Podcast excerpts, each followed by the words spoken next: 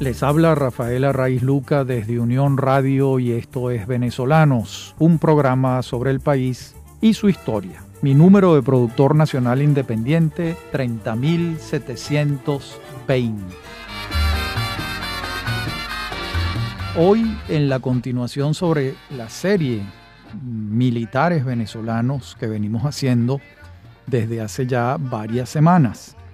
En esta oportunidad vamos a dedicarle al programa a un hombre que nace en 1897 y fallece en 1953, cuando tenía 56 años, y que fue presidente de la República, el general Isaías Medina Angarita.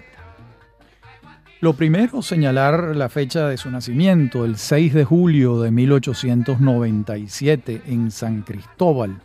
Se trata de una familia mitad tachirense y mitad coreana, porque Isaías Medina Angarita era hijo de José Rosendo Medina, que era un coronel de Coro, era de hoy estado Falcón, y era hijo de Alejandrina Angarita García.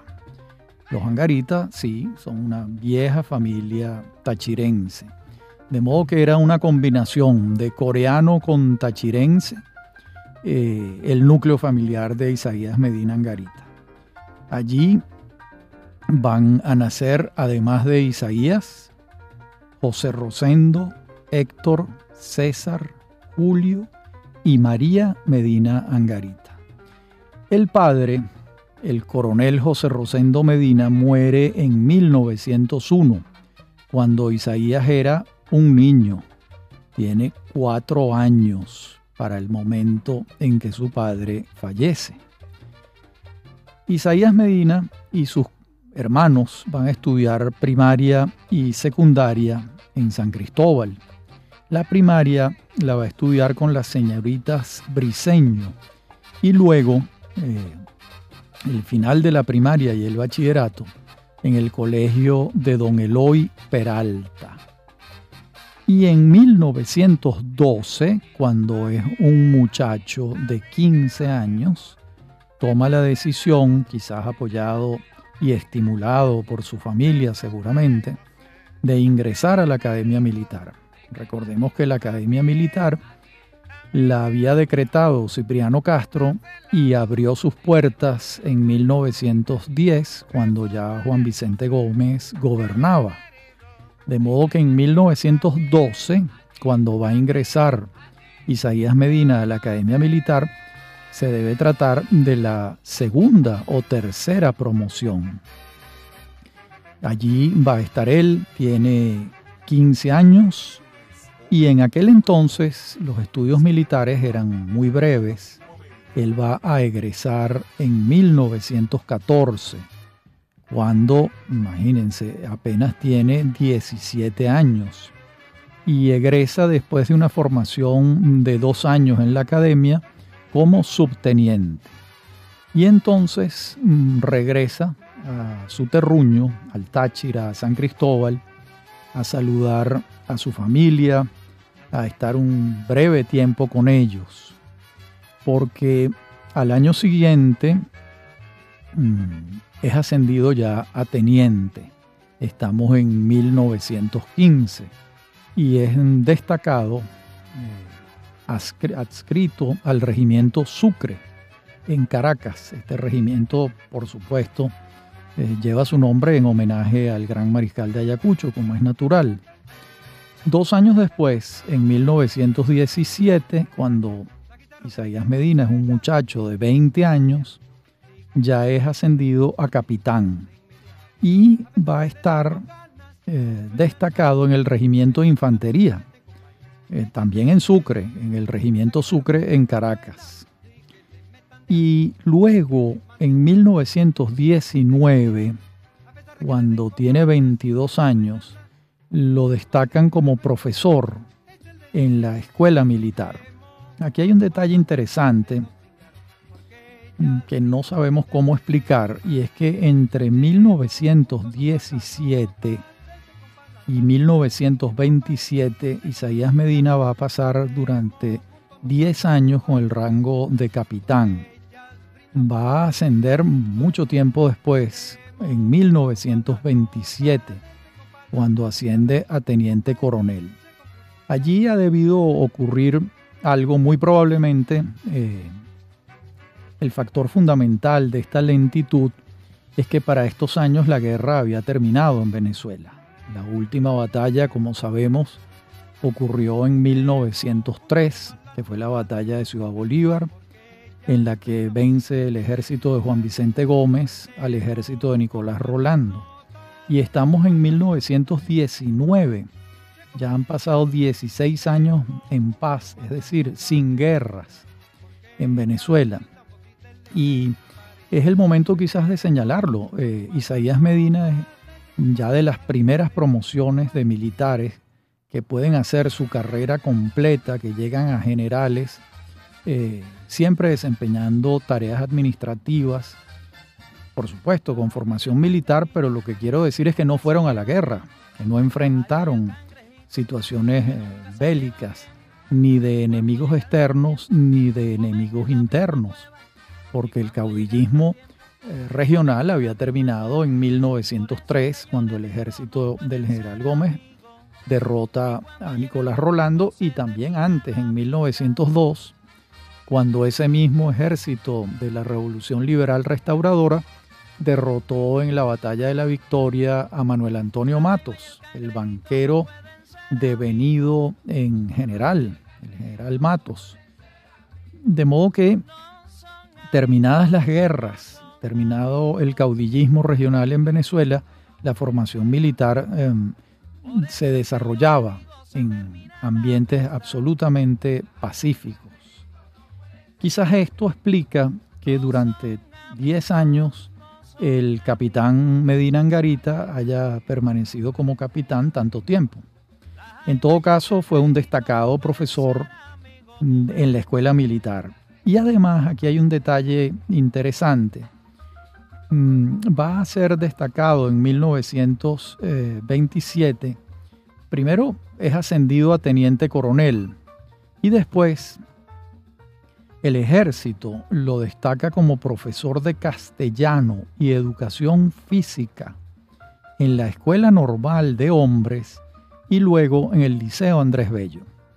Este es un dato poco conocido en la vida de Isaías Medina. Sus tareas como profesor no solo en la escuela militar, sino también en el Liceo Andrés Bello, y además las materias que impartió fueron castellano y literatura y educación física, materia para la que al parecer los testimonios señalan que estaba eh, muy bien eh, dotado, muy bien calificado para la enseñanza de la educación física.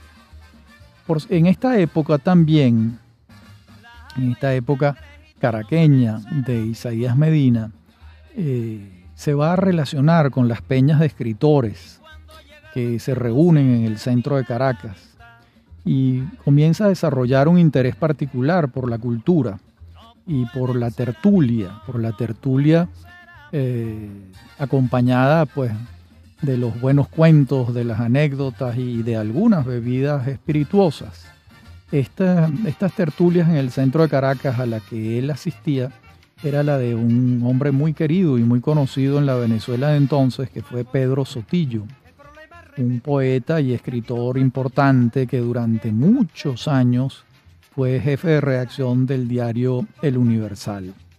Allí entonces va a ampliarse el mundo de Isaías Medina, ya no solo sus compañeros de la Academia Militar, ya no son solo sus alumnos en el Liceo Andrés Bello, ya no son solo sus alumnos en la Escuela Militar, en la Academia Militar de Venezuela, sino también sus compañeros de peñas literarias y culturales, donde él va acercándose a otras formas, a otras, a otras expresiones de lo humano. Y en 1928 lo vamos a tener de jefe del servicio en la Dirección de Guerra del Ministerio de Guerra y Marina. Aquí ya hay un paso importante. Estamos hablando eh, ya de un teniente coronel que es jefe de servicio. Estamos en 1928, es en consecuencia un hombre de 31 años, eh, ya está dentro de la estructura burocrática del Ministerio de Guerra y Marina. Y en 1930 es designado Eleazar López Contreras, mm, ministro de Guerra y Marina, por parte del general Juan Vicente Gómez. Y al año siguiente, en 1931, Eleazar López nombra a Isaías Medina como jefe de servicio del gabinete del ministro y secretario, y secretario de Eleazar López Contreras. Y en estas dos tareas, jefe de servicio del gabinete del ministerio y secretario del ministro, se va a desempeñar entre 1931 y hasta 1935, cuando fallece Juan Vicente Gómez. En la próxima parte del programa vamos a ver cómo va ascendiendo el entonces teniente coronel Isaías Medina Angarita durante los cinco años del gobierno de Eleazar López Contreras y cómo se coloca a las puertas de la presidencia de la República. Ya regresamos.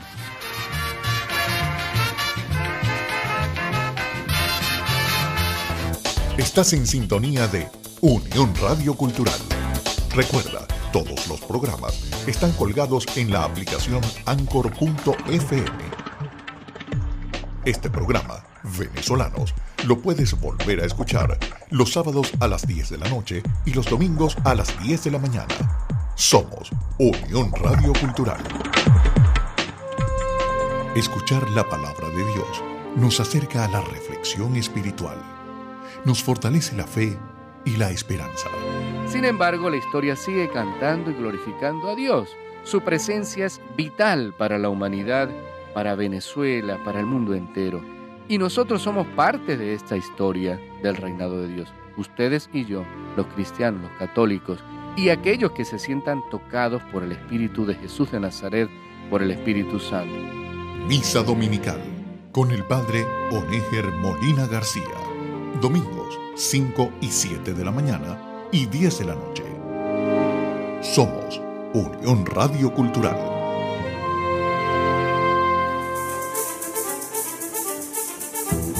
Usted escucha Venezolanos. Somos Unión Radio Cultural.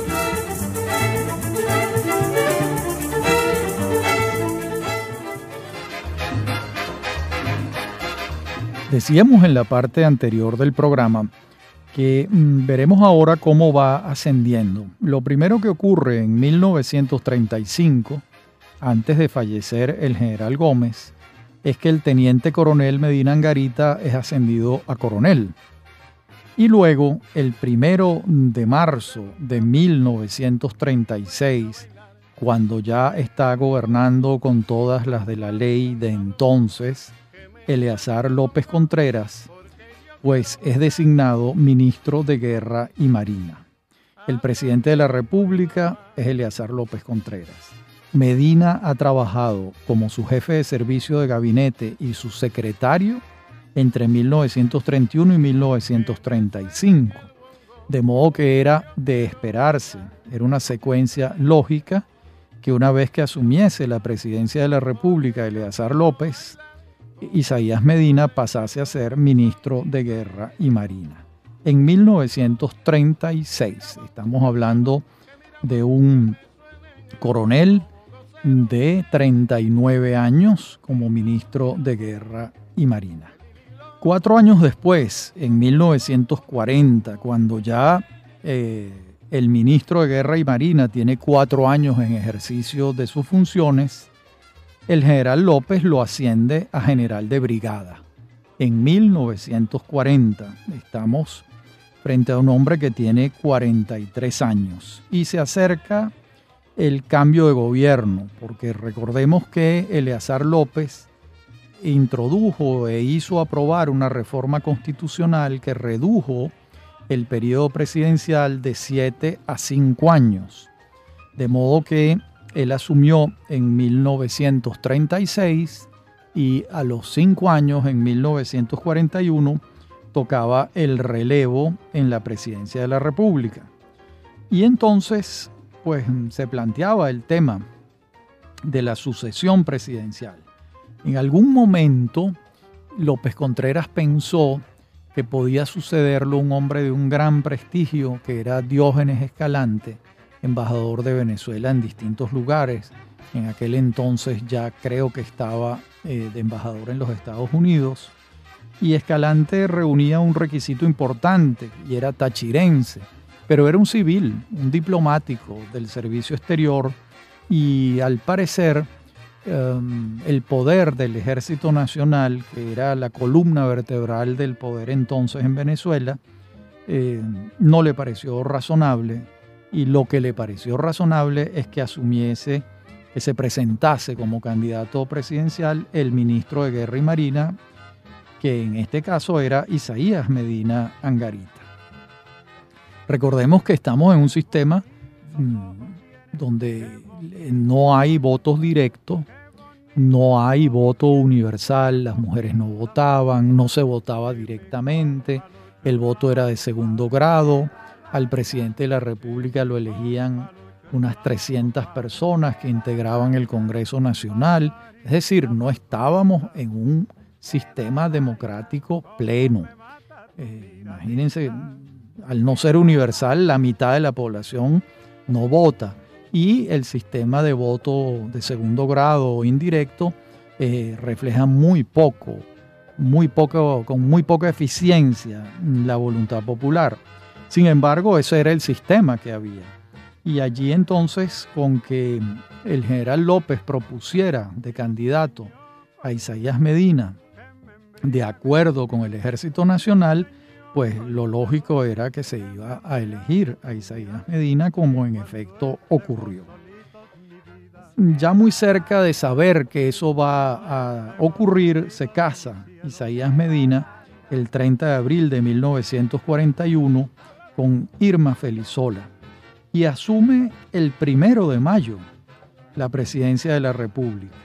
Y entonces va a comenzar el gobierno de Isaías Medina Angarita, que va a extenderse durante cuatro años, entre 1941 y 1945. Es un gobierno, hay que decirlo, en el que en el país ocurren grandes hechos, hechos históricos de notable significación. Es un gobierno en el que se van a presentar unas reformas legales de gran, gran importancia. Y mm, es un gobierno eh, al que vamos a ver de inmediato. La primera gran sorpresa del gobierno de Isaías Medina es que mm, practica una libertad de prensa absoluta y modifica eh, la Constitución Nacional, cuyo artículo 32, inciso 6, impedía la propaganda comunista de izquierda en Venezuela y a partir de este momento se autoriza a los partidos de izquierda a funcionar. Y así es como nace Acción Democrática, en septiembre de 1941, cuando se crea esta organización bajo el espectro de apertura política que inicia el gobierno de Isaías Medina con mucho énfasis. Esto hay que señalarlo. En Isaías Medina además tiene un segundo hombre a bordo del barco gubernamental, que es nada menos que Arturo Uslar Pietri, que venía de ser el ministro de Educación de Eleazar López Contreras, muy amigo de Isaías Medina, y Medina lo consideraba su hombre de confianza mm, absoluta y lo nombra en la Secretaría de la Presidencia de la República, que era el cargo de mayor importancia mm, político desde el punto de vista mm, del ejercicio del poder en aquel entonces. Entonces, en este primer año, libertad de prensa, se van a ya van a crearse nuevos periódicos, últimas noticias, se crea, la fundan Pedro Veroes y otros periodistas, Cotepa Delgado, Mm, en 1943 se va a fundar el diario El Nacional, lo funda eh, Enrique Otero Vizcarrondo, el primer director es Antonio Arraiz, el primer mm, secretario de redacción es Miguel Otero Silva, hijo de Enrique Otero Vizcarrondo. Hay un clima de apertura política que lo propicia desde el gobierno el general Isaías Medina, que está eh, en un, una, con un viento democrático, digámoslo así. Ya para entonces, para 1941, además, se va a crear eh, Acción Democrática, que va a ser el partido de masas determinante de la vida política venezolana a lo largo de prácticamente todo el siglo XX, o a partir de 1941, por supuesto. Y comienza pues el gobierno mm, de Medina. Hay otra circunstancia interesante, es un gobierno que en su mayoría no está integrado por andinos. Medina ya tenía muchos años viviendo en Caracas, es un gobierno menos regionalista, más abierto a gente de otros lugares del país. Pues el ejemplo clásico es que Uslar Pietri no era andino, era caraqueño. Y así muchos otros. Esto no quiere decir que no hubo tachirenses y andinos en el gobierno, por supuesto que sí pero el gobierno fue más variopinto, más plural, menos em, hegemónico tachirense, digámoslo de esa, de esa manera. Además, de la, además se funda un partido eh, desde el gobierno, que es el Partido Democrático Venezolano, el PDB, y allí va a tener un papel importante Uslar Pietri, que era la figura principal de este partido, con el que el gobierno eh, apoyaba su acción gubernamental, sus políticas, y desde allí se avanzaba en la, digamos, en la acción de gobierno, acompañados por un partido nuevo, como era el Partido Democrático Venezolano. Ya su denominación nos señalaba por lo menos un norte, en relación con lo que se buscaba para Venezuela, que era la democracia, y también estaba en marcha una práctica, porque mm, vaciar las cárceles de presos políticos, no había ni uno, y eh, propiciar la fundación de nuevos medios y tener una libertad de prensa absoluta, a nadie se le perseguía por sus opiniones, bueno, ya esto es un paso democrático importante que no podemos dejar de señalarlo con muchísimo énfasis. Lo otro que va a ser sumamente importante son dos leyes del gobierno de Isaías Medina. La ley de impuestos sobre la renta, aprobada, promulgada en 1942. Recordemos que antes de esta ley, los venezolanos no pagábamos impuestos sobre la renta pagábamos impuestos aduanales, pagábamos algunos impuestos de timbre fiscal, algunos impuestos municipales, pero no se pagaba impuestos sobre eh, los ingresos, sobre la renta. Y esto va a aprobarse en Venezuela acorde con las políticas keynesianas que estaban imperando en el mundo eh, después del crack de la Bolsa de Nueva York de 1929 y mm, que le señalaban al gobierno, al Estado propiamente, eh, unas tareas mm, importantes, significativas para las que se requerían unos recursos que por la vía del impuesto sobre la renta podían obtenerse. De modo que se aprueba la ley en 1942 y ya en 1943, en el ejercicio fiscal del año siguiente, se paga impuesto sobre la renta por primera vez en Venezuela. En la próxima parte del programa veremos la otra ley que es fundamental, es la ley de hidrocarburos de 1943. Ya regresamos.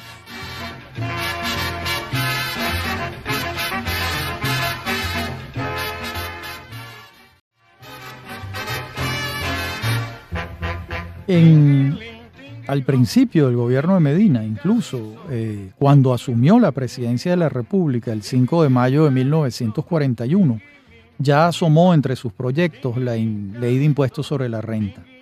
Eh, dijo textualmente en el discurso, ello implica, en primer término, la revisión cuidadosa de nuestro sistema tributario, no solo para hacerlo más justo socialmente y más estable desde el punto de vista fiscal, sino también para que aumentadas en su estrecha correlación la riqueza pública y la riqueza privada, pueda el Estado atender con eficacia a las necesidades nacionales. Ya aquí anunciaba la ley de impuesto sobre la renta y también anunciaba eh, la futura ley de hidrocarburos. Recordemos que veníamos de un hecho traumático para las concesionarias petroleras mundiales y ese hecho traumático fue la estatización del petróleo en México en 1938. De modo que las concesionarias mm, temían que Venezuela hiciese algo mm, parecido, porque no podía ocurrir lo mismo en Venezuela. Pero realmente no ocurrió. Y hoy en día que se desclasificaron unos documentos, contamos con las cartas entre Franklin Roosevelt e Isaías Medina y allí uno entiende la comprensión por parte de Roosevelt mm, en relación con una nueva ley de hidrocarburos que por supuesto iba a perjudicar a las concesionarias, entre las que se encontraban por lo menos dos muy grandes norteamericanas, que eran la Standard Oil, que en Venezuela se llamaba la Creole Petroleum Corporation, y la Gulf, que en Venezuela se llamaba la Menegrande Oil Company. La otra grande en Venezuela no era norteamericana, era la Shell, una empresa holandesa británica. Pero entonces mm, Roosevelt comprende la situación y, lo que, y digamos que los Estados Unidos prenden velas para que no haya una radicalización a lo mexicano y se estatice toda la industria petrolera. Y comienza entonces eh, a, formarse una comisión redactora del el proyecto de ley de hidrocarburos. Esto tiene tanta importancia para Medina que él se autodenomina presidente de la comisión. Él no va a dejar ese tema en ninguna otra persona porque su importancia es evidente. Él es el presidente de la comisión redactora del proyecto de ley. ¿Quiénes van a estar allí? El ministro de Hacienda de Medina, que es Alfredo Machado Hernández, el ministro de Educación Nacional, que es Gustavo Herrera, el Procurador General de la Nación, que es Gustavo Manrique Pacanins, el ministro de Fomento, que va a ser la pieza clave en esta ley, que es Eugenio Mendoza Goiticoa, el secretario de la Presidencia de la República, que es Arturo Uslar Pietri, y un asesor y exministro de Fomento, un hombre muy importante, que es Manuel Egaña. A su vez, de esa ley van a, formar parte una lista de consultores jurídicos de algunos ministerios y de técnicos y expertos petroleros. ¿Quiénes están allí en, en, este rubro? Julio Medina Angarita, un hermano del presidente, Luis Loreto, un abogado brillantísimo, Rafael Pisani, no necesito explicar quién es, Pedro Ignacio Aguerrevere, Edmundo Luongo Cabello, uno de los primeros técnicos venezolanos petroleros, Carlos Pérez de la Cova, Ángel Demetrio Aguerrevere, quien junto con Pedro Ignacio, su hermano, los Aguerrevere es una familia de ingenieros en Venezuela y en materia petrolera pues fueron brillantes. Luis Herrera Figueredo y Luis Jerónimo Pietri. Esos son los redactores de la ley. Aquí empieza em, un forcejeo entre el gobierno venezolano y las concesionarias. ¿Qué se proponía el gobierno de Isaías Medina? Que las concesionarias construyeran las refinerías en Venezuela. Claro, las concesionarias ya habían construido una refinería en Curazao, que era territorio, era y es territorio de Holanda. El temor que tenía el gobierno de Medina es que esta práctica continuara y, hicieran las refinerías en Aruba, en Bonaire y no en Venezuela. Aquí el papel del secretario mm, de la comisión redactora, que fue Eugenio Mendoza Goiticoa, fue muy importante, porque en las negociaciones se alcanzó, se logró que las concesionarias se comprometieran a construir la refinería de Puerto La Cruz, que era la de la Mene Grande, la Venezuela Gulf Refining, la de Punta Cardón, que la construyó la Shell, y la de Amuay, que la construyó la Standard Oil, o la Creole, como se llamaba aquí. De esas negociaciones forman parte, eh, traen como resultado la construcción de estas tres grandes refinerías en Venezuela. De paso, la refinería de Amuay, cuando se inaugura en enero de 1950, es la refinería petrolera más grande del mundo. Estamos hablando de palabras mayores las que se alcanza con, eh, con esta negociación. Bien, por otra parte, eh, la ley establece un, un borrón y cuenta nueva. Es decir, todas las concesiones que han sido entregadas antes de la ley y que están por vencerse, se renuevan de manera automática todas las que están antes de 1943. En pocas palabras, para simplificar la explicación, a partir de 1943 todas las concesiones van a durar 40 años. El año de 1983 van a revertirse a favor del Estado venezolano. En otras palabras, las concesionarias que están explotando el petróleo venezolano tienen 40 años para explotarlo, tienen 40 años para hacer las inversiones que puedan tener tiempo de recuperar, incluidas las refinerías, que hay que, hay que recordarlo, porque a lo mejor la gente no tiene esto claro. Eh, esas refinerías se construyeron íntegramente con capital extranjero. Los venezolanos no pusimos un centavo en eso. Ese dinero lo puso la Shell, la Standard Oil, Rockefeller, la familia Mellon construyeron esas refinerías aquí, atendiendo al hecho de que tenían 40 años para recuperar sus inversiones. Y las recuperaron eficientemente. Por eso esta ley es tan importante, porque supone un borrón y cuenta nueva en el sentido de que no contamos los años de las concesiones anteriores, todas comienzan a partir de 1943 y bueno, comienza pues la explotación petrolera en grande y tienen 40 años para eh, recuperar su inversión. Termina, aprobada la ley, pues eh, estas, estas negociaciones no fueron miel sobre hojuelas y Eugenio Mendoza tuvo que renunciar, había quedado, digamos, en la negociación uno de los costos más fuertes fue la presencia de Mendoza a favor de los intereses de los venezolanos de entonces y mm, salió del gobierno una vez aprobada la ley en 1943. Esta ley le daba a Venezuela un horizonte petrolero de 40 años con unas reglas claras y con una circunstancia añadida, que es la siguiente. La ley fijaba todas las concesiones en 16,5%. Eh, las regalías. Las regalías eran 16,5%, pero el impuesto sobre la renta, que era la ley del 42, se sumaba a esto. Y el impuesto sobre la renta era el 30%. Entonces, para simplificarles, una concesionaria antes de la ley venía pagando el 15, el 14, el 13, el 11, el 12%, dependiendo del contrato firmado, en regalías al Estado venezolano. De cada dólar exportado, 15 centavos de dólar entraban en las arcas venezolanas, en las arcas nacionales. A partir de ahora, de cada dólar exportado, entraban 16,5 centavos de dólar por las regalías, más 30%, más en este caso 3 dólares, 30 eh, centavos de dólar por la ley de impuestos sobre la renta.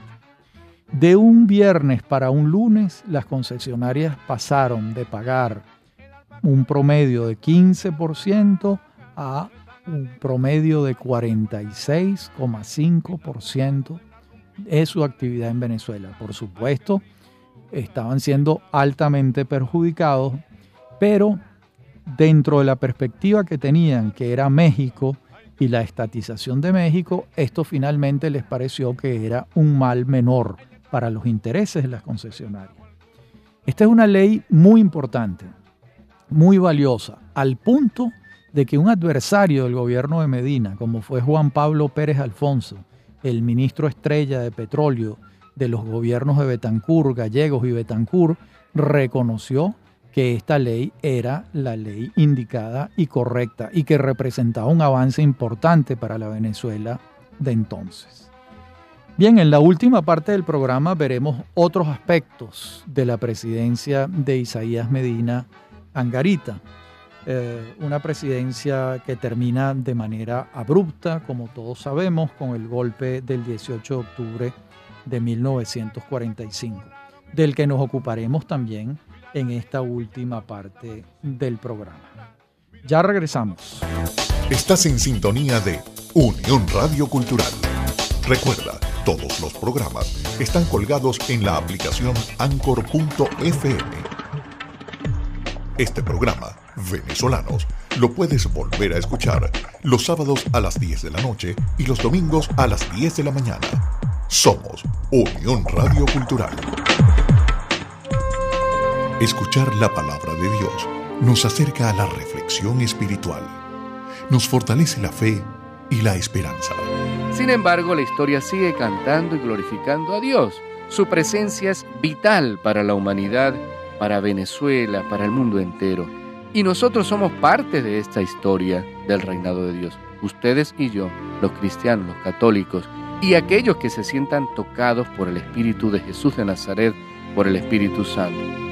Misa Dominical con el Padre Onéger Molina García. Domingos 5 y 7 de la mañana y 10 de la noche. Somos Unión Radio Cultural.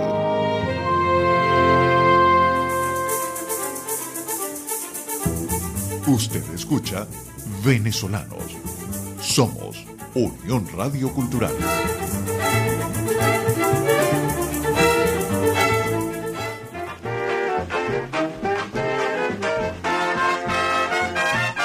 Decíamos en la parte anterior del programa que veríamos en esta última algunas otras realizaciones del gobierno de Medina.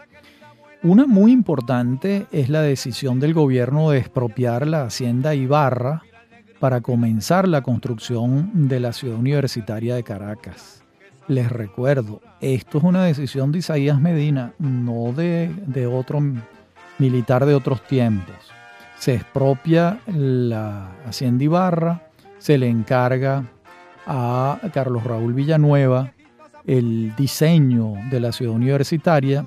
Ya antes Villanueva ha sido el arquitecto y constructor de la urbanización El Silencio, que también ha sido una decisión de Isaías Medina, esa bellísima urbanización que ahí está y que es un orgullo arquitectónico de los venezolanos eh, en ambos casos el arquitecto va a ser Villanueva.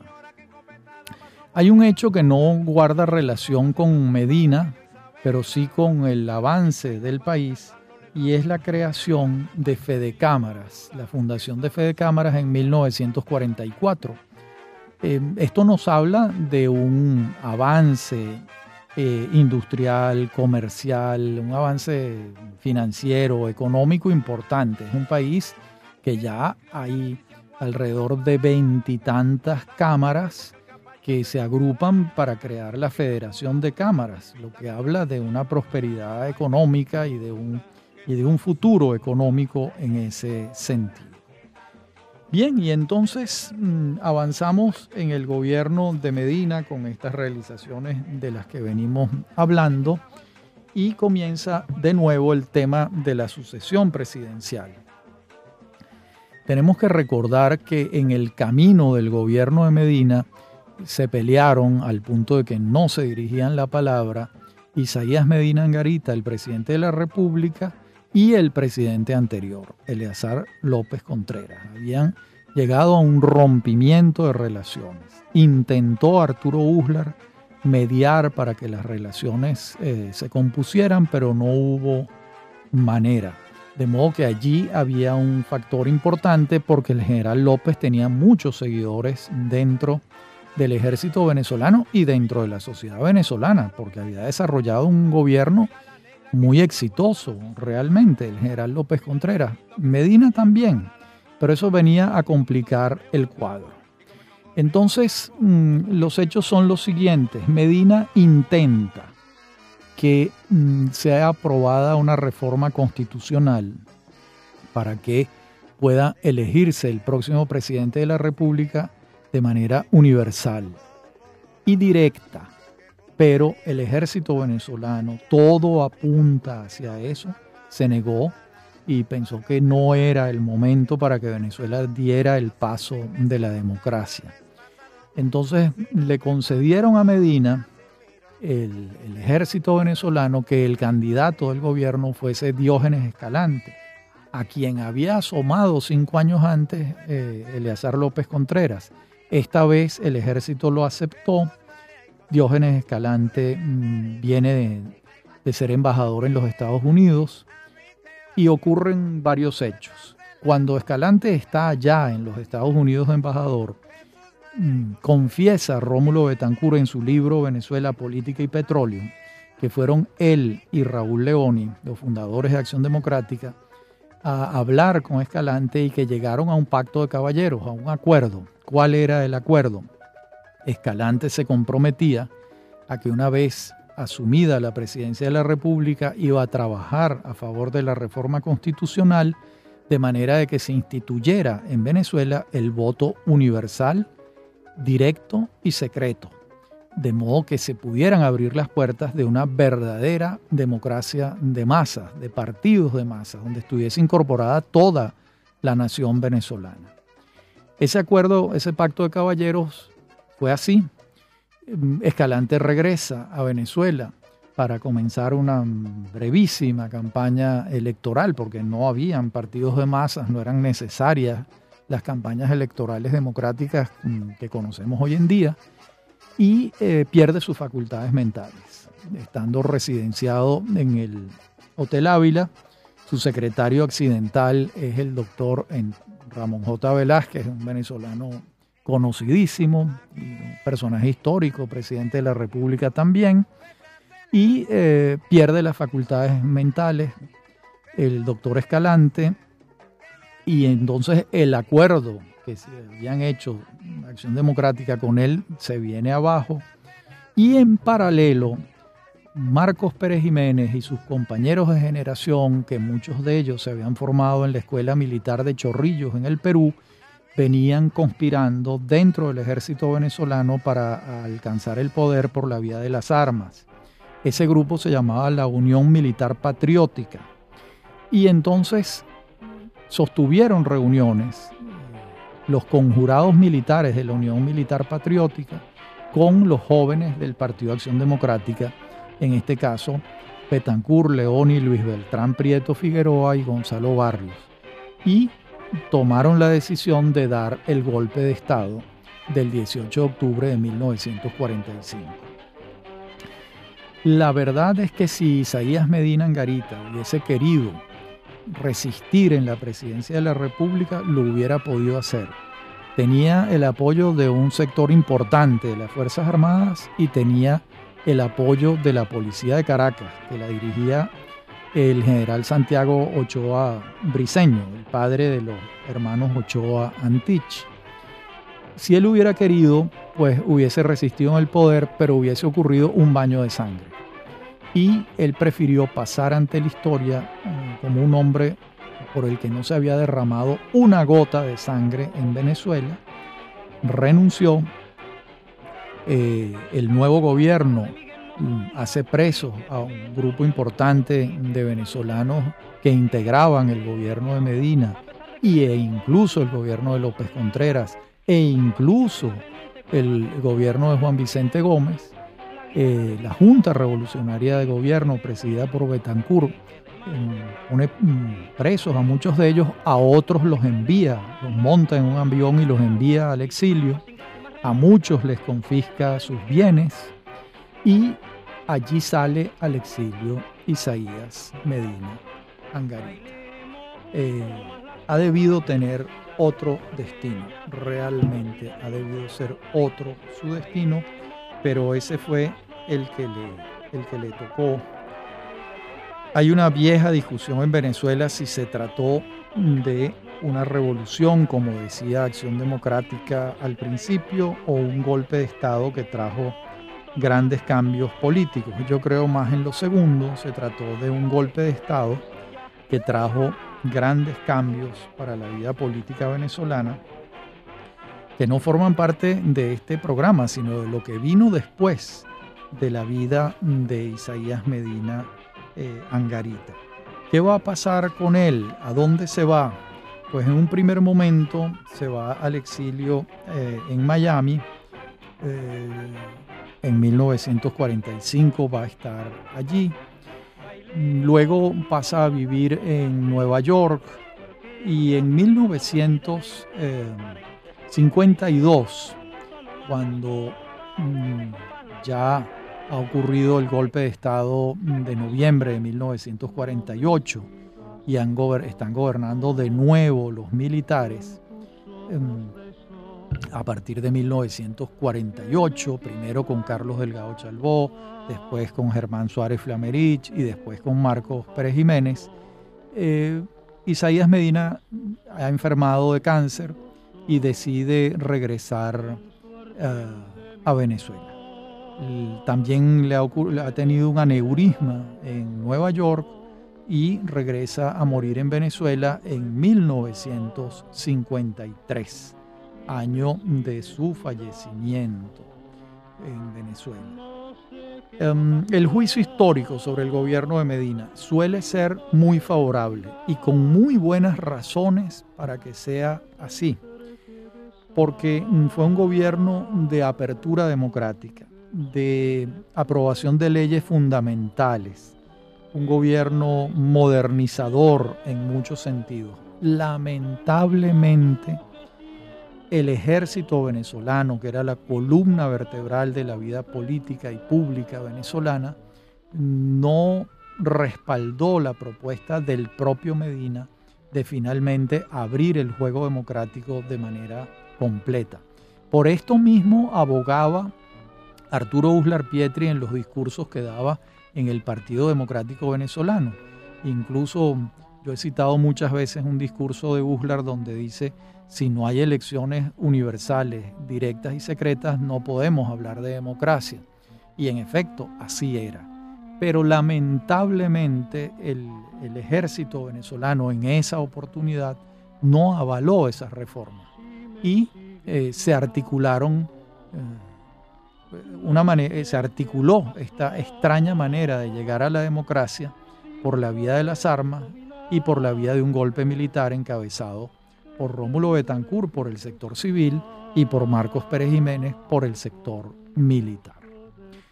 Bien, esta ha sido la vida y obra de Isaías Medina Angarita, un venezolano del que siempre, siempre hay que hablar porque eh, su gobierno fue verdaderamente importante por muchos motivos para Venezuela.